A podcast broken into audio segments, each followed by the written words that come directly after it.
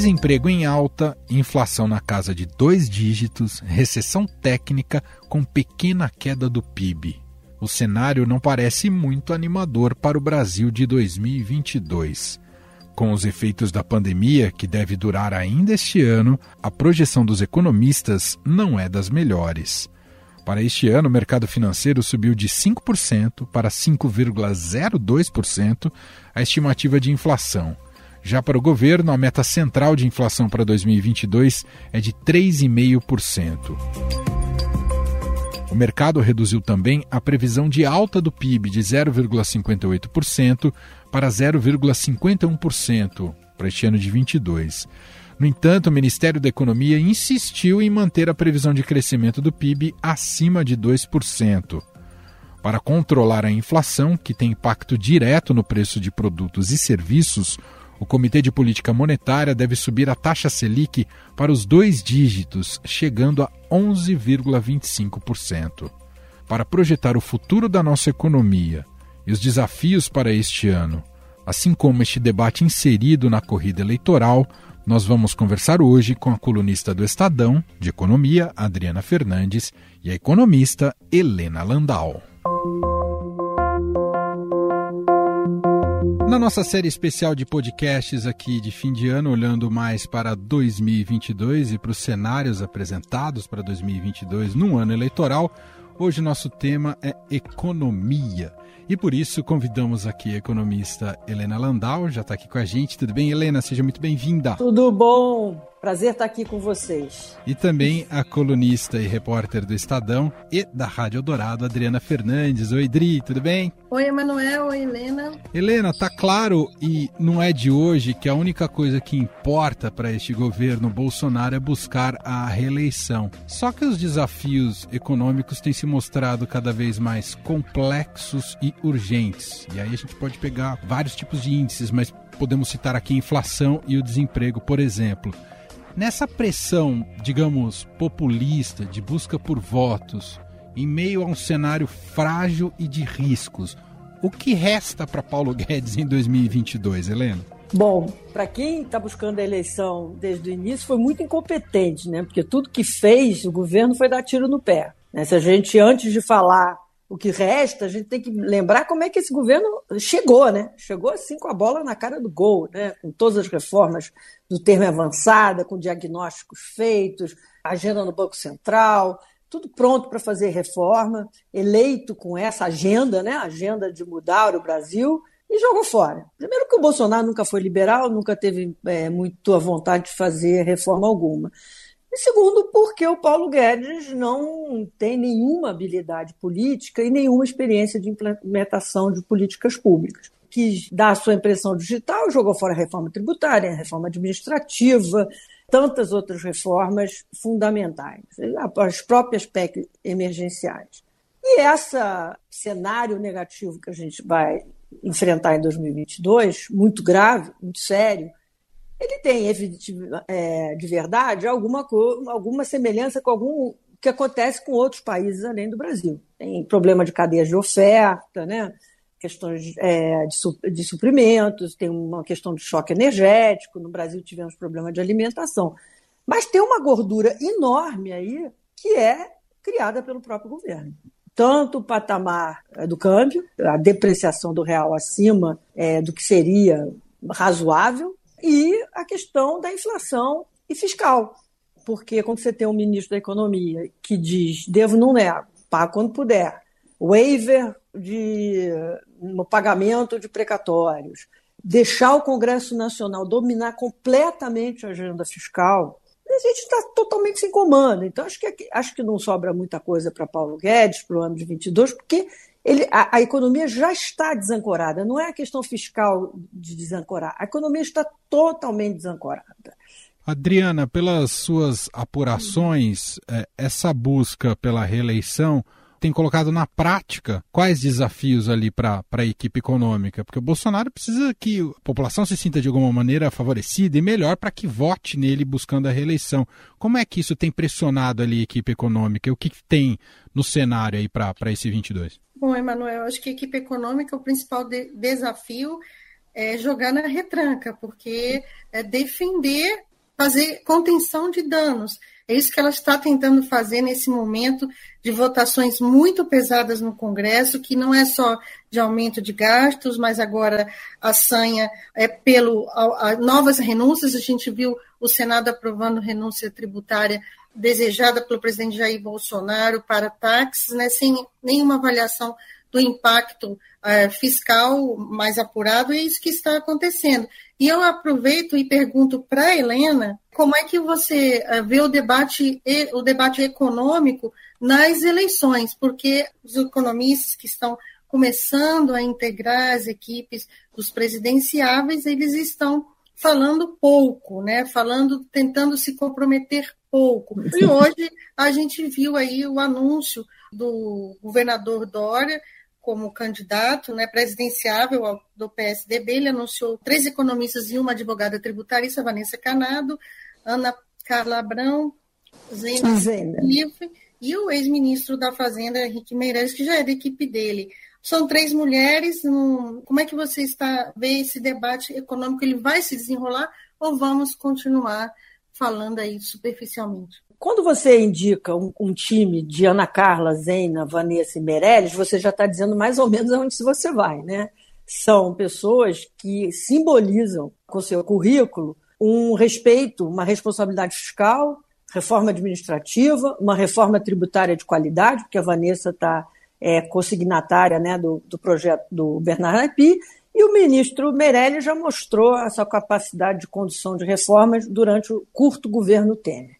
Então, acho que o Dória ele saiu na frente. Porque se você olhar os outros candidatos, ainda está muito indefinido. O Ciro Gomes tem a equipe dividida. Se ao mesmo tempo ele tem um grupo conduzido por Mauro Benevides, que dá algum conforto na discussão fiscal, por outro lado, ele tem essa paixão pela heterodoxia que causa muita apreensão. Acabar com o Banco Central independente. Então, assim, nem sempre quando você fala do que você quer fazer, você está indo para a direção certa. Né? Acabar com o Banco Central independente, acabar com o tripé. Por que acabar com o tripé? Porque ele não gosta da flutuação dos juros e do câmbio. Então, assim, a gente está esperando o que, que o Lula vai apresentar. Por enquanto, ele está com um discurso radical muito ruim, muito parecido com o final do governo dele e da própria presidente Dilma, que foi um desastre absoluto, volta de políticas que deram muito erradas.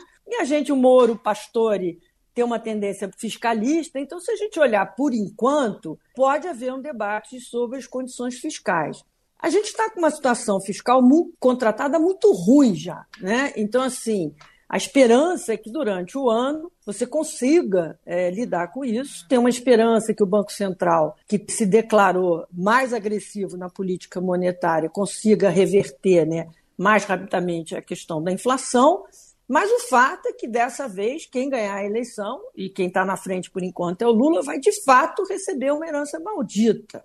Eu acho também que os candidatos não vão, não tem mais como ficar falando de questão fiscal, fiscal, fiscal o tempo todo, porque isso, sabe, a população está querendo emprego, a população quer esperança, a população quer um mundo melhor, ela, ela quer saber o seguinte, é, é, tudo bem, e, e por que, que as regras fiscais me ajudam? Por que, que a responsabilidade fiscal é importante para mim? Então, enquanto o ministro da Economia, Paulo Guedes, deve continuar com Bolsonaro, insistir que o furar o teto não tem impacto nenhum, fica difícil, porque a pessoa não sabe como é que a questão fiscal atinge sua vida. Assim, olha, a questão fiscal é grave porque aumentou os juros, porque os juros afetam o seu crediário, que o seu crediário você não consegue pagar nem o Pronamp, com aumento de juros, aquela casa própria que você entra no financiamento já foi abandonada, as compras por crediário vão diminuindo, isso afeta empregos nesses setores. É uma bola de neve. Outra coisa, a gente também tem que olhar assim: olha, por que, que eu quero fazer essas reformas? Porque eu quero botar o Estado gastando naquilo que tem retorno para a população mais carente. Né? Então, essa é a grande questão: como comunicar para de verdade fazer sentido na hora de escolher o seu presidente o discurso de uma responsabilidade social que permita um olhar do Estado para a população de mais baixa renda e mais carente. Nesse sentido, Helena, como é que entra nessa, nesse papel da, da comunicação ideal? O debate não tende a ser a ficar restrito à questão de transferência, planos de transferência de renda, e o Bolsonaro vai ter ali o Auxílio Brasil para defender? Não, eu acho que os planos de transferência de renda vão ser muito importantes, porque você vai ter entre os candidatos vários que atuaram com esses programas. Você tem o candidato do PSDB, que originou os primeiros programas de transferência, que foi consolidado pelo candidato do PT, porque a herança que ele recebeu era bendita. E você tem o discurso do Bolsonaro de um auxílio que não é nada. É um auxílio temporário, eleitoreiro, que desmonta aquilo que a população tinha com segurança, que era o Bolsa Família, que pode ser corroído por uma inflação de dois dígitos ainda no, no início do ano que vem. Eu acho importante que a discussão sobre transferência de renda se estabeleça, mas não de forma populista, de uma forma séria. Eu gosto muito do, da, do projeto de lei de responsabilidade social do Tasso Gereissati, porque ele, ele olha todos os programas de transferência e os gastos sociais como um todo, focalizando. E outra coisa muito importante, o Brasil tem que lidar com a questão geracional. É preciso começar a fazer uma transição de transferências do Estado para a infância, para a criança, para a educação, para a igualdade de oportunidades, para a inclusão. Porque senão a gente vai ficar sempre nessa situação de produtividade baixíssima, de desigualdade. Então, o discurso, eu acho que o discurso está fácil, o discurso está pronto, entendeu? É só, só que a tentação populista é muito grande, né? Odri, acho que, se eu não me engano, foi você que usou o termo em, em algumas de suas colunas ou reportagens. Você falou da, da equipe econômica estar tá jogando na retranca. E digamos que o, o, zagueirão principal, o zagueiro central, tem sido presidente do Banco Central, porque a pressão para diminuir essa inflação está gigante, Idri? O presidente do Banco Central ele está procurando. É, ele primeiro fez críticas muito fortes à questão fiscal, levou é, uma paulada aí da, do ministro Paulo Guedes, do próprio presidente Bolsonaro, amenizou o tom. Principalmente Guedes fa fazia uma referência ao fato da inflação estar muito alta, ele amenizou, mas o papel dele é, em 2022, inclusive é visto dentro do governo é fundamental para controlar a inflação, porque a inflação, sim, vai ser o grande debate econômico, né? A inflação e o impacto de que, do que ela causa na população, que é alta do combustível, alta do gás, do diesel, é, da moradia, e isso tudo afeta em cheio o eleitorado que vai botar o seu voto na urna em 2022. Então, eu vejo o Campos Neto, presidente do Banco Central, com um papel central. Colocar a inflação no eixo para as pessoas se sentirem um pouco melhor, né, com menos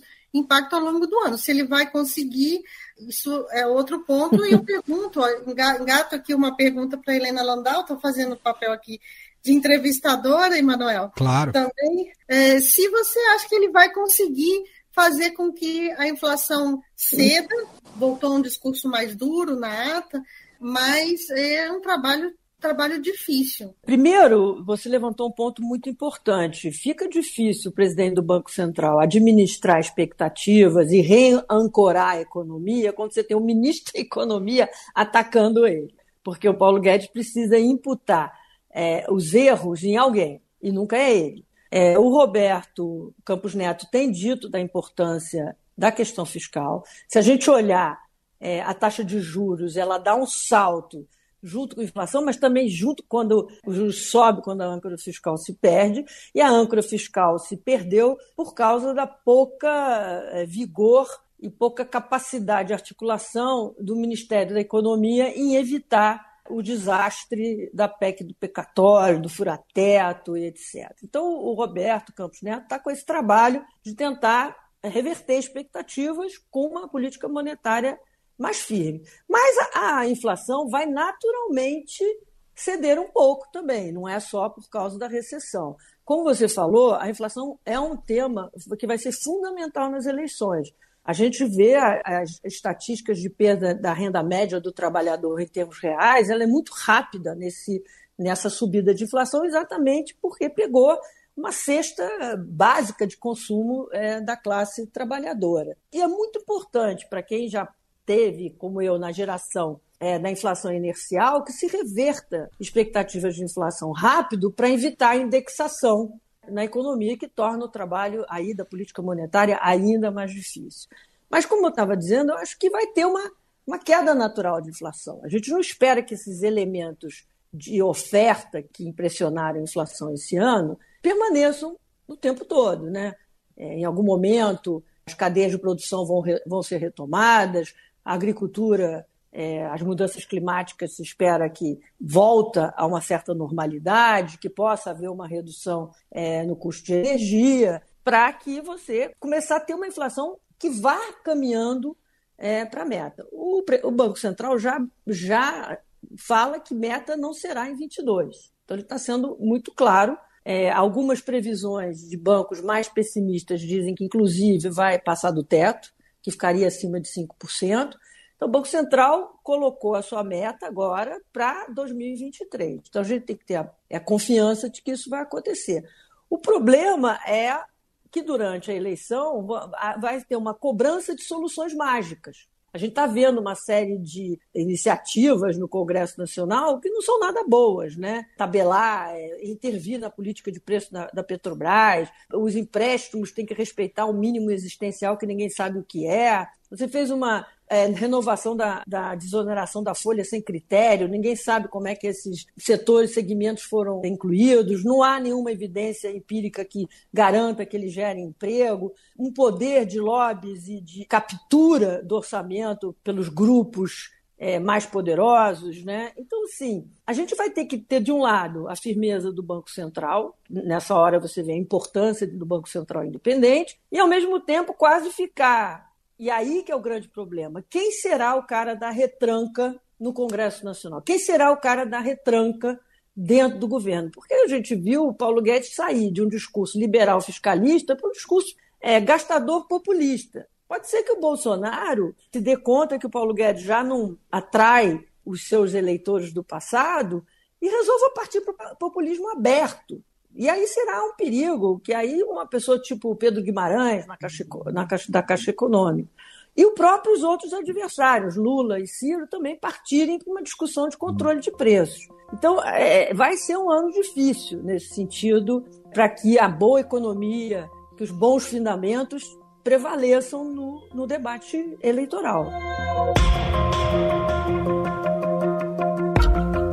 Helena, na sua visão, que papel a elite econômica e produtiva, o empresariado deveria ter nesse processo eleitoral de 22? Poxa, você faz uma pergunta do empresariado que eu gostaria que existisse, né? Do, do, do empresariado, é, dos poucos empresários que eu conheço. Acho que o empresariado tem que lutar pela abertura comercial para que a gente possa ter cadeias de produto globalizadas, de melhor qualidade, com maior competitividade, parar com essa proteção que só prejudica a população brasileira e desvia recursos públicos em isenções que deviam estar alocados em outras é, funções mais meritórias do Estado.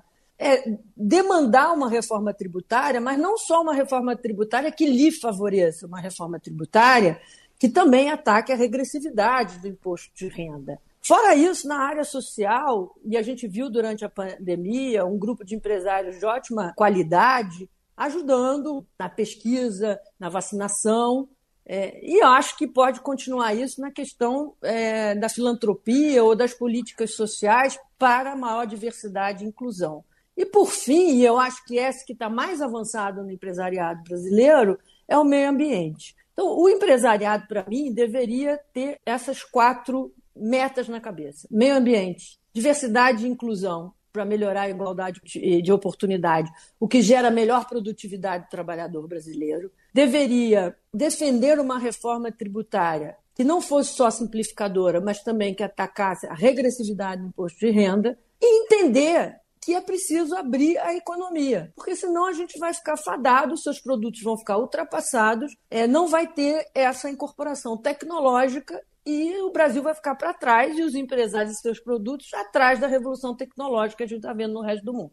Bolsonaro chegou a ter um pouco dessa base, não é, Dri? Mas mesmo o agronegócio agora já não está mais tão fielmente ao lado dele, né, Dri? É, tem um empresariado que apoiou ele que está com o pé ainda no governo, se favorecendo dessas vantagens, que dessas votações, desse vale tudo que está o Congresso, e se eles perceberem que Bolsonaro não tem chance de ganhar a eleição, eles vão tirar essa perna e colocar as outras duas no candidato que tiver mais próximo de ganhar e, e perto das ideias desse setor empresarial. Eu acho que isso que vai acontecer. A minha pergunta para Helena Landau é esse setor empresarial que apoiou o presidente Jair Bolsonaro. Você acha que ele está decepcionado ou ele conseguiu o que ele queria nesse, nessas votações, nesse afago que o presidente fez, né? Ou ele está frustrado? Como que você vê isso? É, eu acho que você começou muito bem quando você falou. Só fica com o Bolsonaro quem acha que vai conseguir ainda extrair benefícios de um governo fraco em busca de reeleição. Acho que boa parte já desembarcou, e há muito tempo. Tanto que os índices de apoio ao Bolsonaro vêm caindo é, sistematicamente. Nós já tivemos manifestos declarações de vários empresários contra o governo acho que a gente precisa separar esse, esse nome mercado, empresário, a gente junta muito banana com laranja, né? Uhum. Isso porque uh, empresários de cunho liberal que olham para a democracia, eles estão desembarcaram nem alguns nem sequer embarcaram, outros desembarcaram rapidamente, não só com as ameaças de golpe é, contra a democracia, aliado à questão ambiental e aliado à questão do negacionismo na vacina, entendeu? Então, assim, é muito pouco que o Bolsonaro tem para oferecer perto desses elementos que em qualquer país do mundo já tinham gerado um processo de impeachment. Né? O Bolsonaro, ontem, em duas palestras, ele fala, primeiro, que ele entrou numa interferência no IFAM para poder liberar uma, uma loja do seu parceiro da Avan, e ele fala que interferiu na PF para ajudar o líder do governo. Essa advocacia administrativa teria que dar impeachment imediatamente, ele é réu confesso.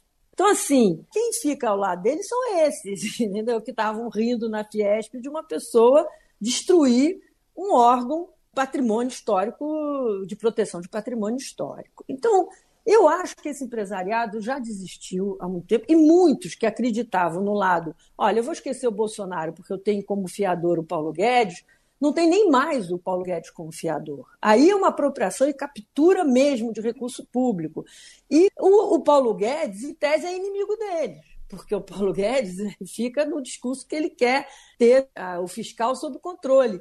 Então, é assim, o Bolsonaro se virou um grande populista intervencionista, protecionista e que aí mantém. Fora isso, acho que tem um grupo de ideológico que sustenta o Bolsonaro. É o grupo ideológico mais importante. São as pessoas que acham que tem que liberar arma, liberar caça, é, que a Damares está fazendo um belo ministério ao perseguir ideologicamente professores, é, que acham que o Ministério da Educação está funcionando. Essas, existe esse grupo de pessoas ainda. Mas na economia, está totalmente desancorado. Ninguém mais é, é, presta atenção ou leva a sério qualquer palestra de Paulo Guedes.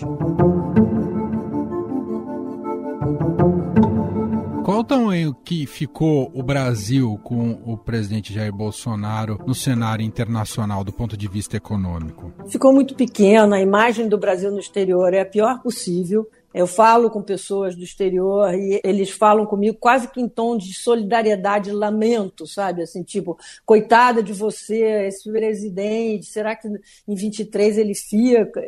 Quer dizer, a questão ambiental, que Bolsonaro não deu valor, porque não acredita nisso, manchou a imagem do Brasil de uma maneira que eu acho terrível. É óbvio, é óbvio que investimentos assim, alguns investimentos de longo prazo, infraestrutura, ainda vão acontecendo. Mas se você olhar a qualidade dos investidores, é todo mundo que já está aqui dentro, entendeu? A gente está com dificuldade de atrair grandes investimentos nesse momento, apesar das oportunidades que o Brasil traz, apesar dessa discussão se a bolsa está cara ou está barata, mas o Brasil de fato é um pária. Se você olhar é, o presidente da República do Brasil, ele, ele só consegue ter interlocução com a Polônia, Hungria, Turquia, né? São países completamente irrelevantes e países do nacional-populismo ao feitio dele. Assim, para não ser totalmente pessimista sobre 2022, eu tenho certeza que Bolsonaro não vai ser reeleito. Né? Tenho certeza absoluta. Então a gente tem que olhar 22 para ver como é que a gente prepara o Brasil para se curar dessa doença, para organizar a sociedade de novo, recuperar instituições que foram completamente destruídas e rapidamente recuperar a imagem na, na comunidade internacional, é, garantindo a democracia e a proteção ao meio ambiente. Eu queria fazer uma pergunta derradeira: como é que a gente chega em 2023, independente de quem ganhar essa eleição? Essa pergunta da travessia é muito difícil, sabe, Adriana? A gente já passou. A gente tem que lembrar, a gente está olhando o Brasil hoje com muito pessimismo. Mas se a gente olhar o Brasil pré-real, era um Brasil muito pior do que nós temos hoje, né? Tanto em termos de educação, em termos de saúde, é, todos os indicadores. Pioramos muito no indicador de desigualdade e pobreza, não só por causa da pandemia, mas por causa da recessão deixada pelo governo Dilma. Mas a gente também aprendeu que o Brasil consegue se consertar. Né? Se você olhar uma boa equipe econômica, como foi a do Fernando Henrique, ele fez uma transformação no Brasil. Lula, quando começa seu primeiro mandato com uma boa equipe econômica, ele dá continuidade a essas transformações. O curto espaço do tempo do, do Temer mostrou que a gente é capaz de botar o, país nos trilhos. Acho que a gente tem que respirar fundo, torcer para que a inflação não gere uma indexação generalizada e vamos atravessar as expectativas para 2020 2022 são de um crescimento zero. Mas tem gente que acha que os estados e municípios que estão com melhor capacidade de caixa vão conseguir puxar um pouco mais a economia, que as cadeias de produção vão voltar a funcionar, que o Banco Central, de fato, vai conseguir chegar pelo menos aos 5% de inflação. Então, assim, a gente tem que acreditar nesse segundo semestre brasileiro e lembrar que, com uma boa condução, com respeito às instituições, regras fiscais que são a base da melhoria do social, a gente consegue se recuperar em 23. Mas não resta dúvida que 22 vai ser um ano de desafio por conta das tentações de intervenção e as tentações populistas que vão girar em torno não só deste governo em desespero, porque está vendo a reeleição escapar das suas mãos, como de candidatos que a gente já conhece pelo passado, trazem sempre soluções fáceis e erradas. Pelo menos o Botafogo está na Série A, né, Landau? Eu não sei se isso é bom ou se é ruim. se eu vou voltar a torcer para não cair ou se eu vou conseguir ter as alegrias de que eu tive esse ano. É isso, muito bom. Economista Helena Landau aqui com a gente. Obrigado, viu, Helena, por essa conversa, excelente conversa. Obrigado. Obrigado, Manuel. Obrigado, Adriana. E feliz ano novo. Feliz ano novo. Obrigado, Adriana. Obrigada, Emanuel, e obrigada, Helena.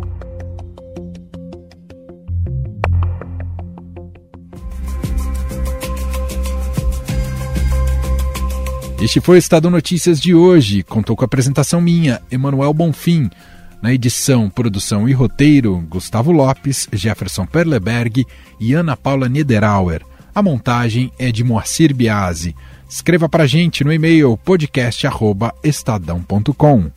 Um abraço para você e até mais.